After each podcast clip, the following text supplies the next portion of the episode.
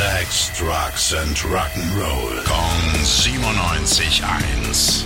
Rock News. Die Ära des Fürsten der Finsternis endet bald. Das hat jetzt Sharon Osbourne verraten, also Ozzy Osbournes Frau und Managerin.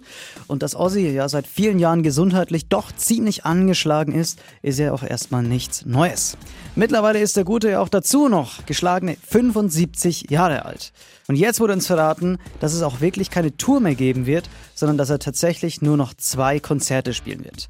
Die finalen Shows sollen dann in seiner Heimatstadt in Birmingham stattfinden. Ozzy geht's dabei dann halt vor allem darum, sich nochmal richtig von seinen Fans zu verabschieden.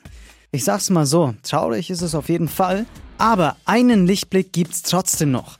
Ozzy hat in einem Interview verraten, dass er bevor das Ganze zu Ende geht, doch noch ein Album aufnehmen will. Wann und was genau geplant ist, ist aber soweit noch nicht bekannt. Rock News. Sex, Drugs and Rock'n'Roll. Kong 97.1. Frankens Classic Rocksender.